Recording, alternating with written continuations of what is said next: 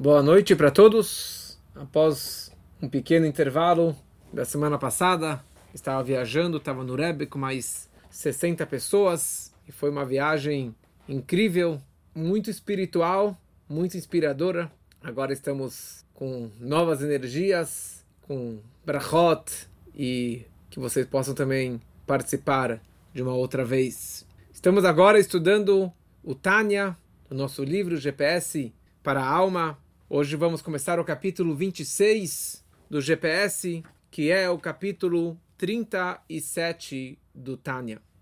Eu fui criado para purificar e para elevar este mundo. O meu propósito na vida é para transformar esse mundo e para iluminar este mundo tão escuro. E veremos hoje como fazer isso. Qual a minha missão nessa vida?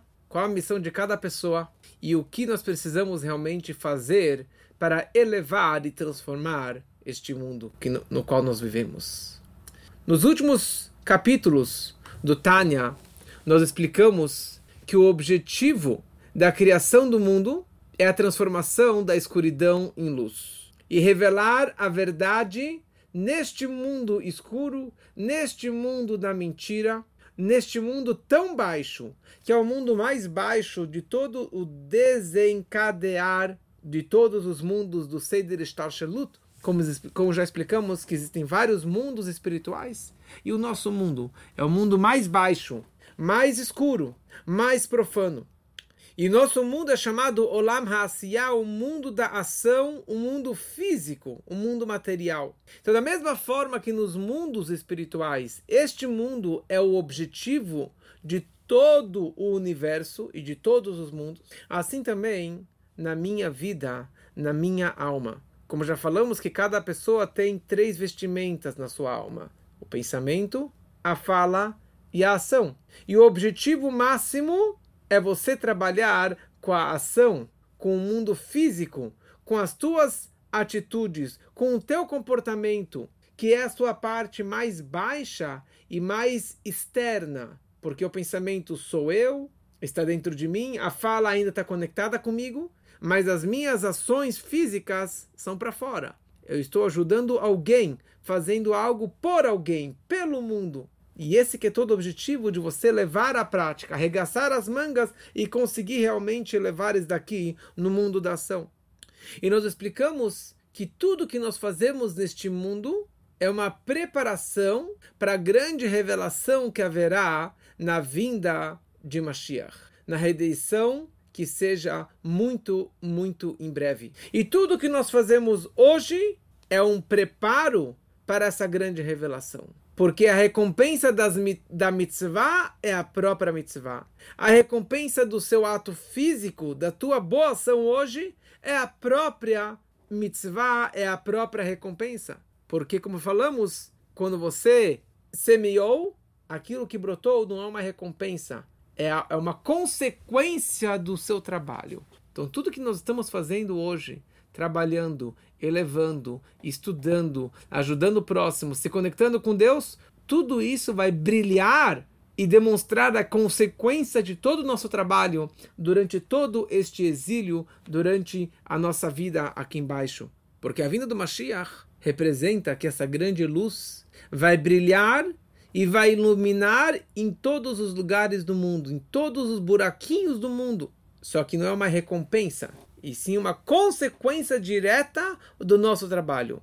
Quer dizer que cada mitzvah, cada boa ação, cada doação, cada ajuda que eu faço no mundo, eu estou preparando mais um pedacinho deste mundo físico para a vinda do Mashiach, para a revelação da luz divina dentro desse mundo.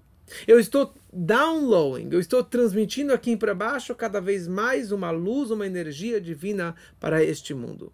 E é isso que significa a vinda do Mashiach e da redenção.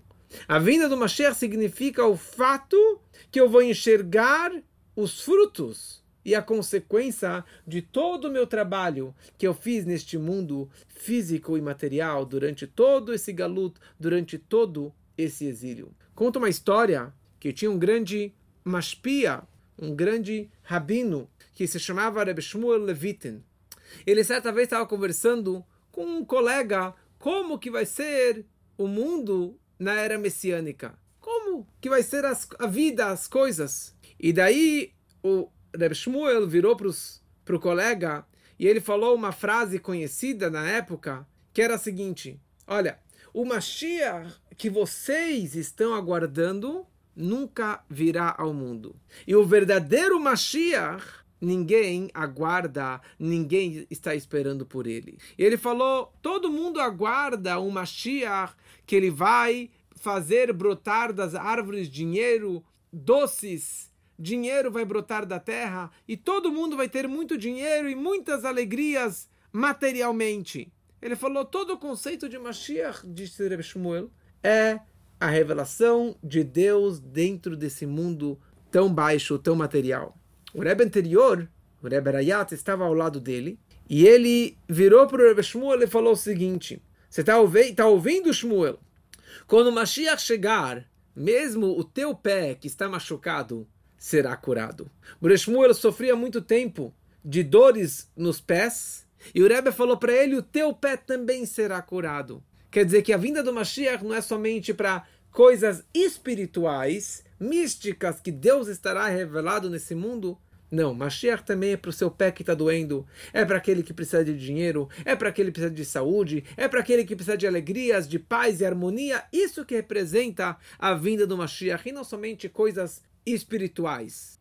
E veremos hoje como que isso irá acontecer na prática no mundo no qual nós vivemos. E antes de mergulharmos nesse assunto, precisamos entender qual é a diferença entre Kedushá e Klipá, entre pureza e impureza. Qual a diferença entre Kedushá, Kedushá é de Kadosh, de santidade, e Klipá.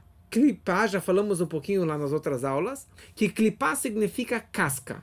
Aquilo que encobre a Kedushá, a santidade, significa cascas. Como a fruta tem a casca, a santidade também tem cascas que encobrem essa luz, a presença divina, o brilho de divindade.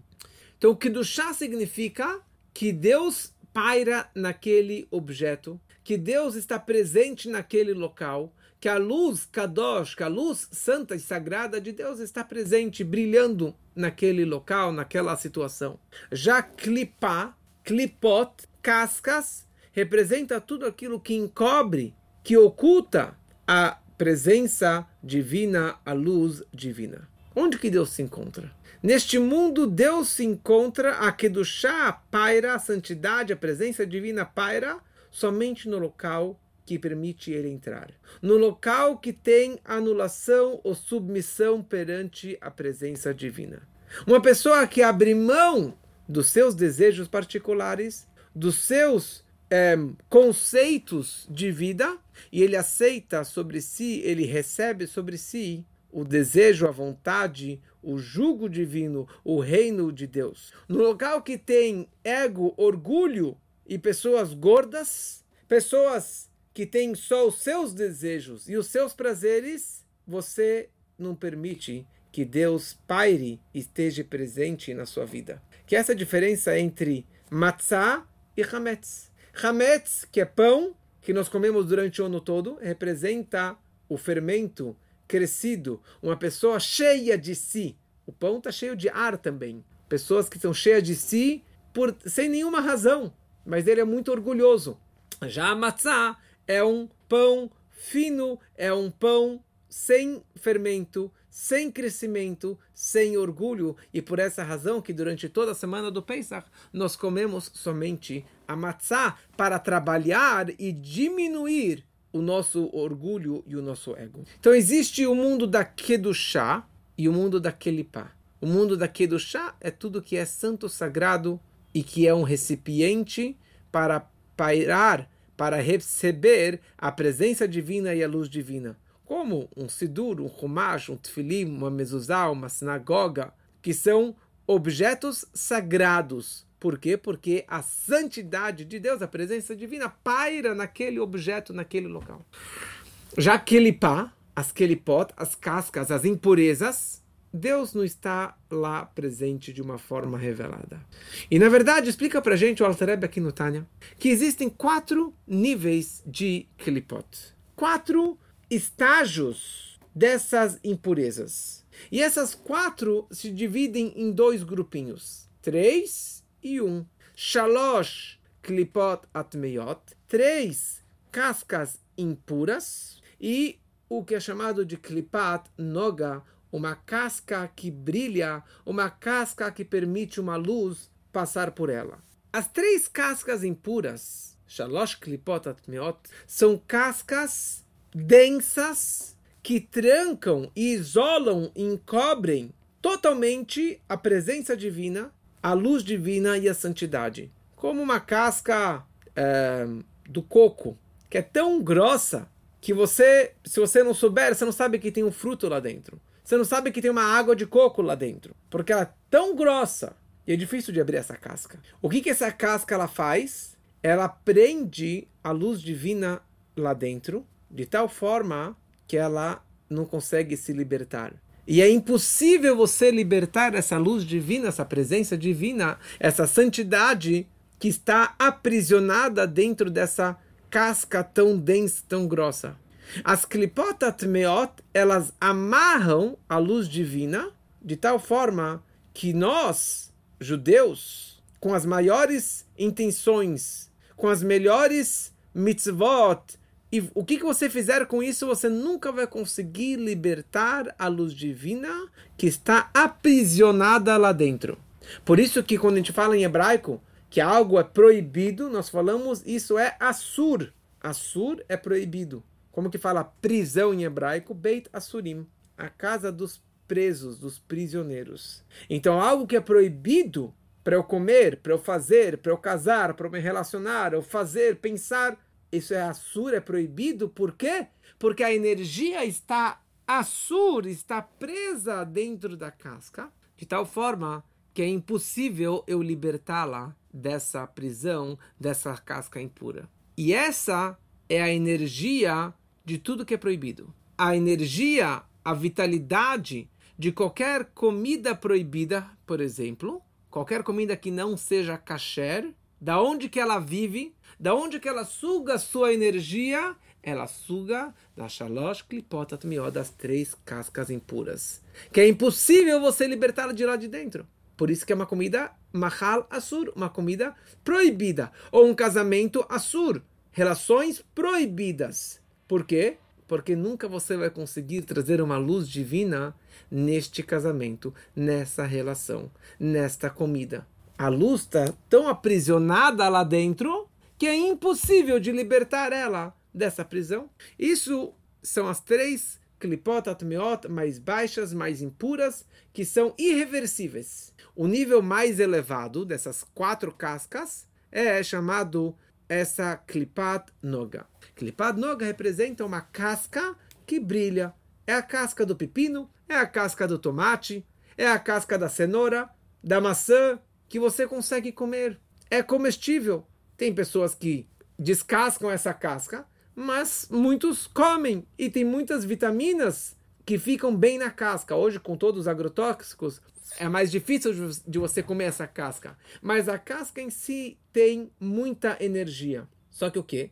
A Klipat Noga é uma casca que encobre a divindade, que encobre a luz divina, mas tem um conserto. Há uma forma de você usar essa casca, de você aproveitar dessa casca. Se você usar essa casca de uma forma limpa, de uma forma saudável, de uma forma permitida, que isso é chamado de Leshem Shamaim, em nome dos céus, em nome de Deus, para fazer uma mitzvah, para servir a Deus. Então você pegou essa casca e você usou isso aqui e você transformou isso em santidade. Na verdade, sendo que a casca ela encobre a luz divina, nesse momento que eu usei a casca para algo divino, permitido, então a luz divina que estava aprisionada, ela agora foi libertada. E ela já não é mais assur, presa e proibida. Ela virou algo mutar. Mutar significa permitido. E a gente fala matir asurim na reza de manhã. Nós falamos que Deus liberta os prisioneiros. Mutar significa que foi libertado, que foi solto.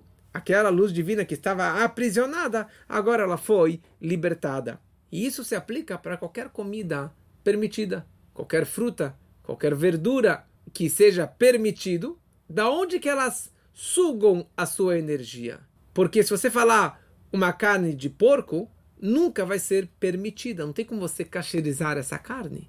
Agora, um pepino, um tomate, uma fruta, uma verdura, ela não suga a sua energia diretamente de Deus, da chá, da santidade, porque não é um objeto sagrado. O Tfilim, uma mezuzá, a Torá, suga diretamente da luz divina. O porco e tudo que é proibido, que não é kasher, que é uma proibição, que é um pecado, suga a sua energia das três cascas impuras. Já algo que é in between, que é neutro, que é parve, que não é nem uma mitzvah você fazer e nem uma proibição você fazer aquilo. Então a sua energia vem da klipat noga, dessa casca fina. Mas é uma casca que brilha, que pode brilhar.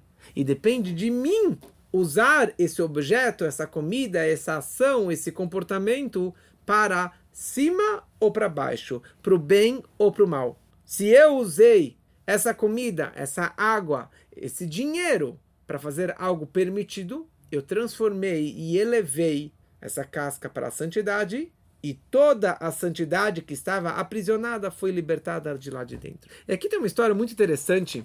Eu tinha ouvido falar essa história, mas a história é a seguinte: hoje está muito na moda de vegans, veganos, mas já há décadas atrás já tinham pessoas que tinham essa ideologia, esse comportamento, esse estilo de vida. E certa vez um vegano ele foi visitar o Rebbe, entrou numa audiência particular e ele disse para o Rebbe: Rebbe, os teus alunos toda sexta-feira vêm no meu escritório me oferecer para colocar o tefilim. E eu sempre recusei, empurrei eles, empurrei eles, mas eles são tão insistentes, até que eu acabei recebendo eles, conversei com eles, e eles me ofereceram para colocar o tefilim. Eu estava prestes a colocar o tefilim, comecei a me interessar como que é o tefilim feito, do que, que é feito, e eles me falaram que o tefilim é feito de couro, de animal. Eu falei, imagina, eu sou vegano, eu não uso animal para nada. Então, de jeito nenhum que eu vou colocar o tefilim. O tefilim é feito de couro de animal. Vocês mataram um animal para poder criar este este animal, para você criar esse tefilim. Como é que eu vou colocar tefilim? De jeito nenhum vou colocar tefilim. E mas semanalmente eles continuam me enchendo as paciências e semanalmente eles vêm insistindo para colocar o tefilim, eu não quero colocar o tefilim. E eu preciso da tua resposta, Rebbe. O que, que eu faço? O Rebbe virou para ele e disse: Será que a Torá ordenou matar animais para fazer o tefilim? E o Rebbe continuou falando: Não, a Torá não ordenou que matássemos animal, animais para fazer tefilim. A Torá ordenou que você colocasse o tefilim. O animal seria morto no matadouro de qualquer jeito. E a Torá nos ensina, e saiba disso, que a ordem da Torá traz uma cura e uma elevação espiritual para aqueles animais que foram mortos. Porque aquele animal, aquele animal seria morto de qualquer jeito. Ninguém mata animal para fazer tefilim e mezuzá com o couro daquele animal. O animal, o couro é comprado do, de matadouros, de qualquer matadouro. Só sendo um animal kasher, não pode ser um couro de, de porco, não pode ser um couro de, de camelo, mas sendo de um animal kasher, você pode usar aquele para aquele, aquele couro para fazer o seu tefilim. Então o, o couro dele seria jogado para o lixo, ou seria feito sapato, ou tapete com aquele couro. Então a Torá vem aqui e nos ordena para você curtir o couro daquele animal com a intenção, lishma, com a intenção de fazer isso um tefilim, uma mezuzá, uma, algo sagrado. E naquele momento, aquele couro não foi jogado fora, e aquele couro material simples se transformou um objeto sagrado, se transformou um objeto de mitzvah e que é chamado o brilho e o, um, a beleza do povo judeu, o fato que nós colocamos o tefilim. Isso acabou convencendo aquela pessoa e ele acabou colocando o tefilim diariamente a partir daquele dia. Então, o Kiddushá representa a revelação da presença divina, da vontade de Deus, a vontade profunda e interna de Deus, que não tem nenhuma ocultação. Kelipá, mesmo a clipá mais refinada, a clipá noga que brilha, ela está encobrindo a vontade do Criador. Então, quando você vai pegar uma comida kasher, uma comida, uma fruta, uma verdura, que a existência dela, a energia dela vem da clipá noga.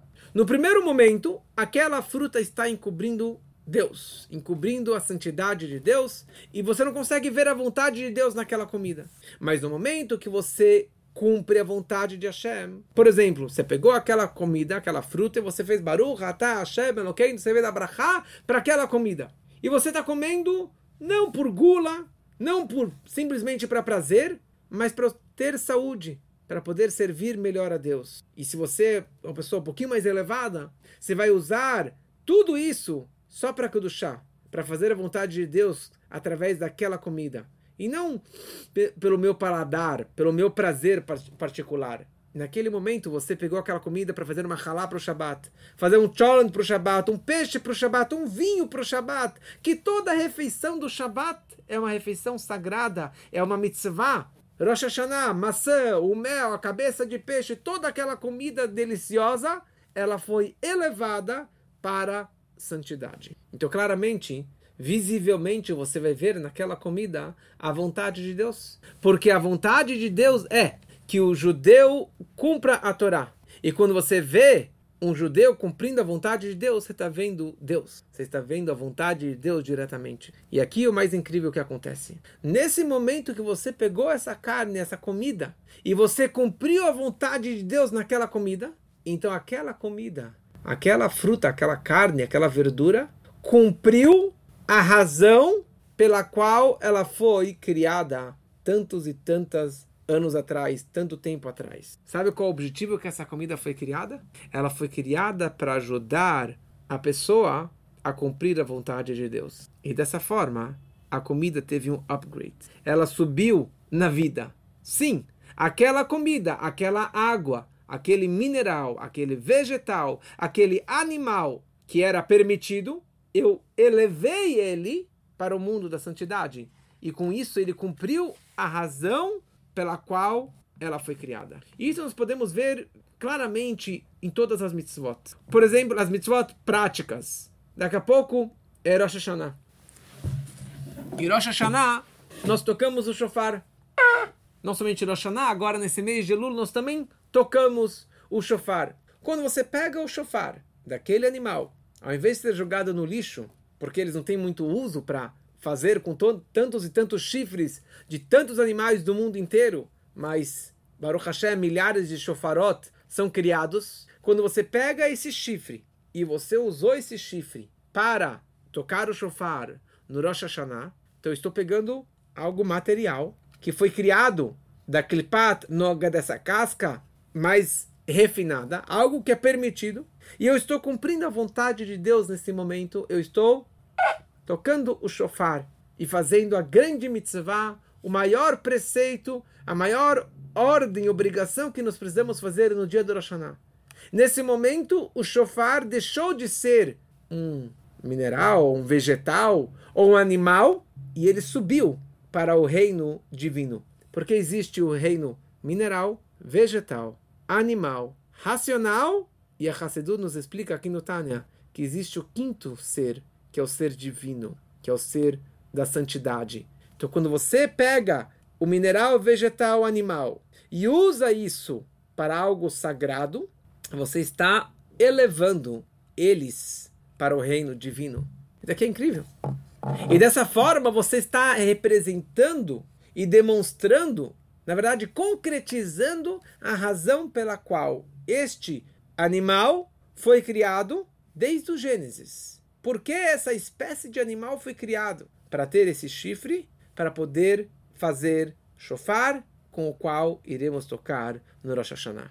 Essa é a verdade e o objetivo máximo dessa criação. Porque o, co, porque o animal foi criado para que dele saia couro para poder fazer tfilim mezuzah e assim por diante. Porque as quatro espécies foram criadas para fazer as quatro espécies da festa de Sukkot. E assim por diante. Obviamente que isso só pode acontecer com objetos permitidos, mutar, que são libertados, que são é, é, livres de qualquer casca, de qualquer impureza, de qualquer proibição. Porque se você pegar um couro de um porco, de um camelo, de um cavalo, que não é kasher, e fazer dele um tefilim, uma mezuzá, uma torá, obviamente que não valeu nada, que não é, não é kasher. Se você pegar uma comida proibida, um vinho não kasher, e fazer com ele um kiddush no Shabbat ou no Rosh Hashanah, não somente que você não cumpriu a obrigação e a mitzvah, você fez um pecado, é uma proibição. Por quê? Porque aquela comida está assur, proibida e aprisionada dentro daquela casca, das três cascas impuras que são irreversíveis e é impossível de você levá-las para a santidade, para Kedoshá. E assim também, numa boa ação. Se você quer fazer uma boa ação usando ferramentas proibidas, ferramentas impuras, não vai dar certo. Porque se a ferramenta ou o meio que você chegou lá é proibido, não adianta as brachot, as kavanot, as meditações que você fizer, se você está usando uma ferramenta impura e proibida. Isso é chamado mitzvah rabá beaverá.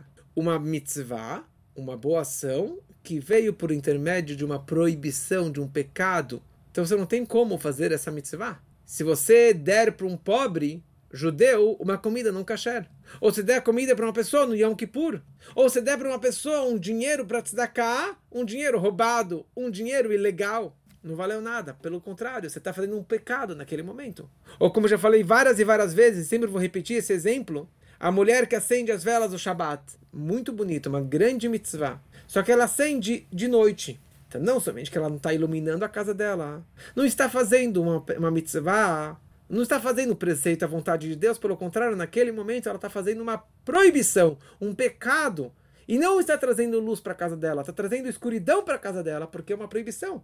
Ah, é um detalhe. Mas você está transgredindo a vontade divina. Agora, o mês de Elul, precisamos verificar o Tfilim e as mezuzot, comprar mezuzot, colocar em todas as portas. E muitas pessoas falam, ah, qual o problema que não é 100% kasher? O que vale a intenção do Tfilim, da mezuzá? Você está colocando um Tfilim, você não está se conectando com Deus, porque não é um Tfilim kasher.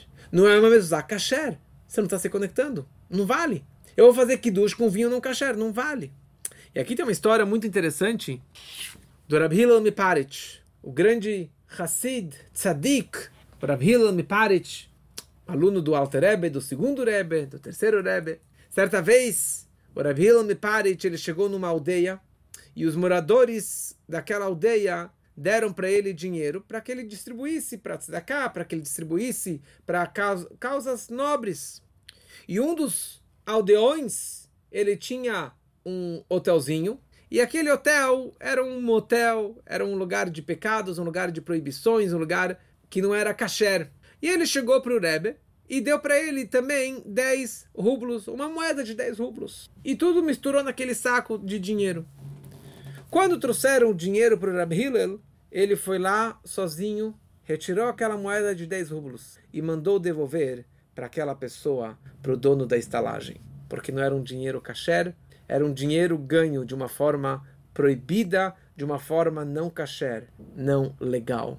E assim também, na nossa vida, em qualquer situação, a gente tem que ter muito cuidado do que, que estamos fazendo, de que forma que estamos fazendo, porque isso faz sim toda a diferença.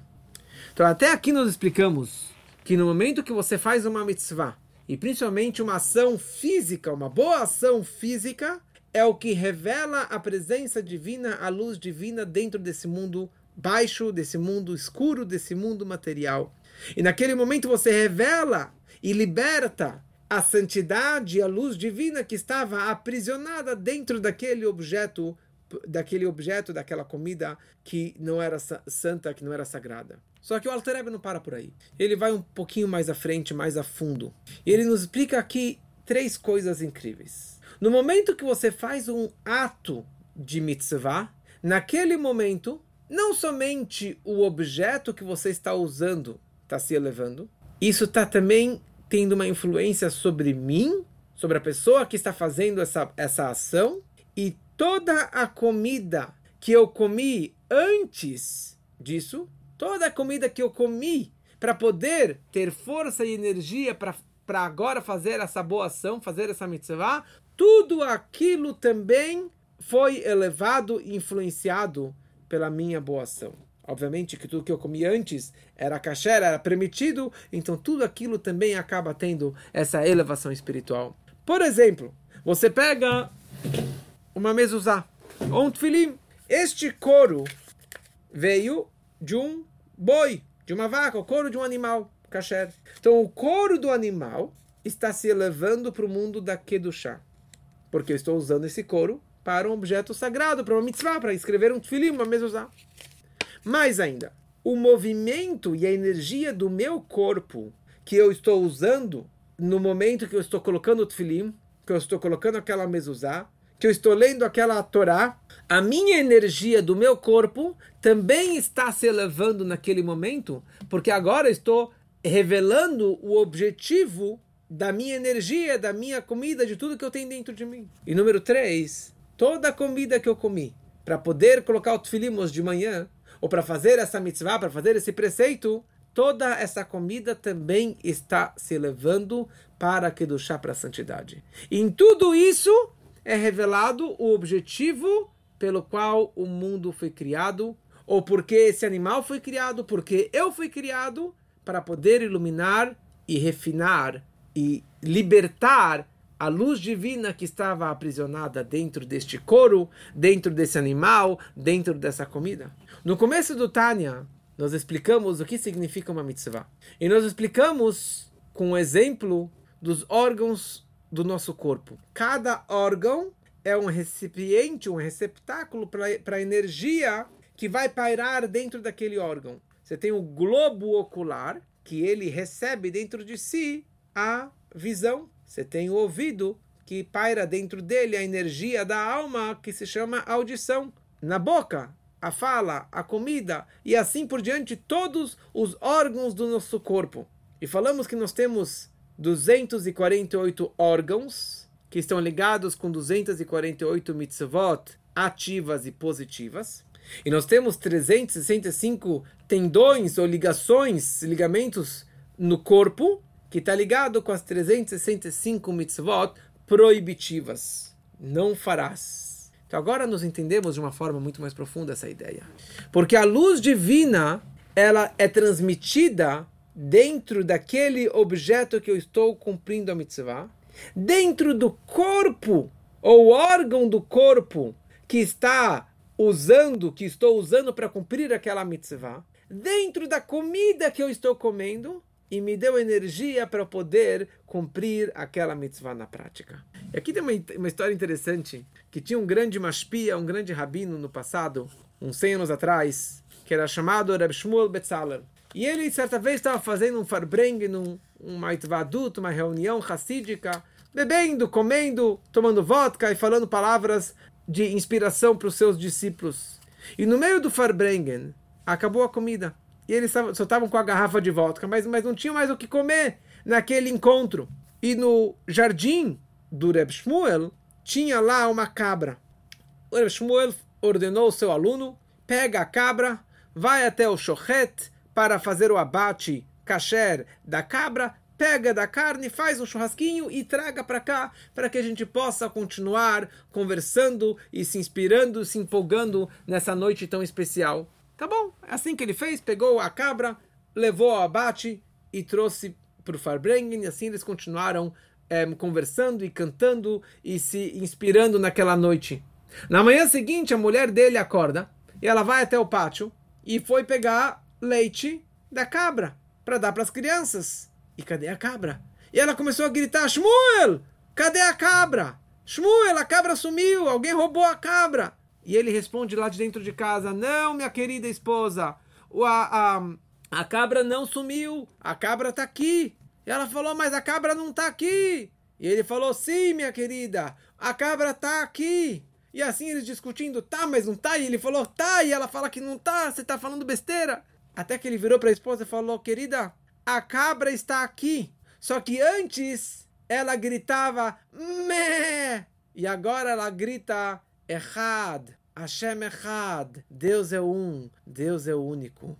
E ele explicou para ela que pelo mérito desse Farbreng, nessa reunião de Hassidim, falando palavras de Torá, palavras de inspiração, o efeito desse Farbrengen é para que as pessoas possam servir a Deus com mais energia, com mais vibração, a tal ponto que eles vão atingir o Shema Israel, Hashem Elokeinu, Hashem Echad, que Deus é um e único, e que não tem nada fora Deus, a tal ponto que a cabra que eles comeram também foi elevada para a santidade, e agora, agora, a cabra está gritando Hashem Echad.